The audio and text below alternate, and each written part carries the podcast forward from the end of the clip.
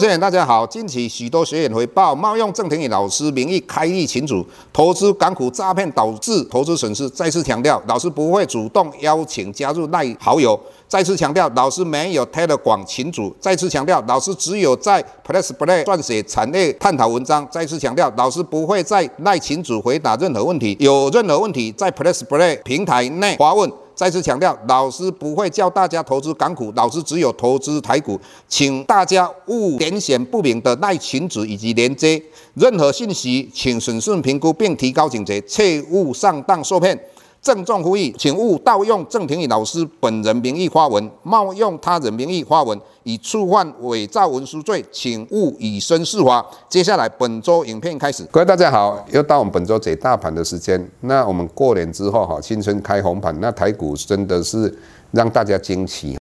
大涨哈。那尤其是台电跟联电所带动的哈，但是涨到这个地方，是否是一个投资的好机会哈？那老师认为你们还是以保守为宜，为什么老师这么讲呢？各位试想看看，去年台股来到一万八千六百一十九点是一月份嘛，哈，那再加上美股哈四大指数大涨，尤其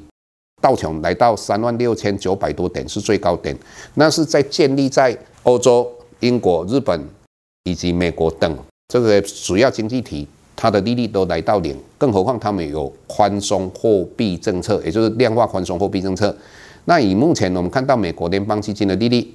已经升到四点七五 percent 了，那再加上英国跟欧洲昨天各升两码嘛，那也就是利率都来到相对的一个高点。那我们还要记得，就是美国每一个月都在收回九百五十亿的，也就是说之前是在扩表，现在是在收表，所以。当它道琼来到三万六千九百多点，台股来到一万八千六百一十九点，它是建立在一个美国有九兆的宽松货币政策的钱呃释出来，再加上全世界是零利率，以目前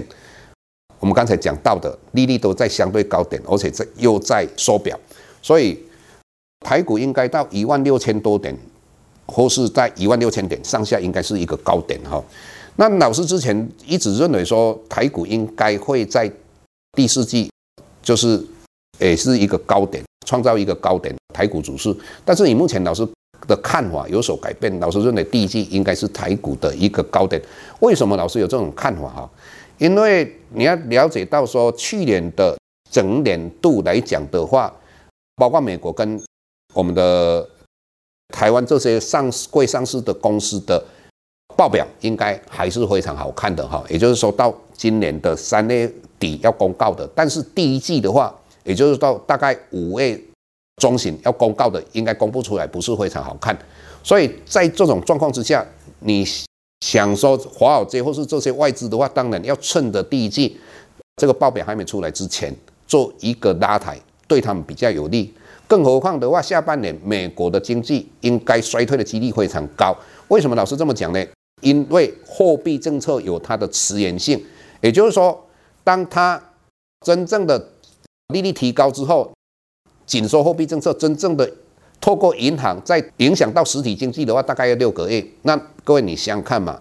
美国去年大概七八九月哈这段期间升息最频繁，那如果真正影响到实体经济，就是大概第二季以后，甚至于下半年。所以在这种状况之下，这些所谓的外资等等，他们当然最好下手的时间就是第一季哈，就是老师的一个看法哈，跟各位分享。那除了这个之外的话，我们当然今年的话，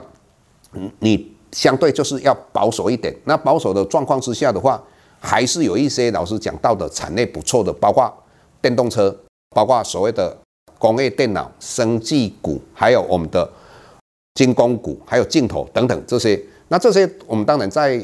我们的平台里面会很详细的跟各位分享嘛。那当然有一档个股，老师的认为就是像广明来讲哈。那广明，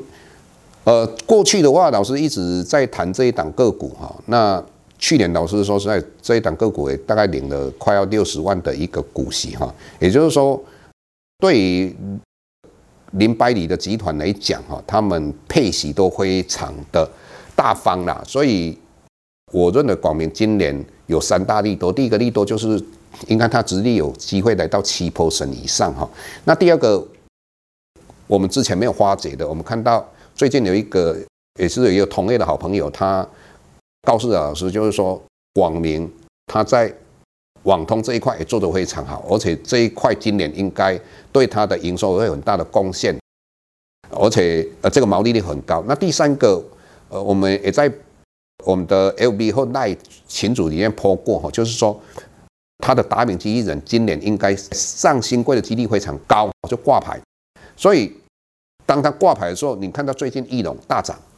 呃，是因为他的子公司挂牌嘛？那达敏有没有机会？我个人认为非常有机会。所以在保守当中，我们还是可以找到今年好的产业。老师一直在强调，今年虽然说大家要保守，但是不会像去年。那去年从一万八千六百一十九点跌到一万两千六百二十九，那。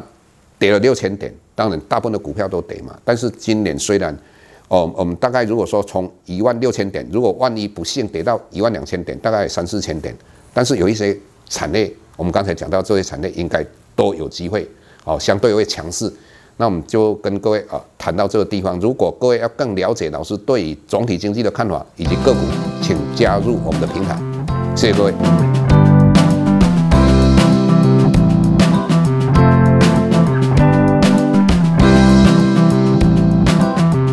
下周台股个股当中，导师精选的十几档个股做重点分析。想要了解导师到底精选哪些个股，欢迎订阅 Plus Play 互惠内容。下周见。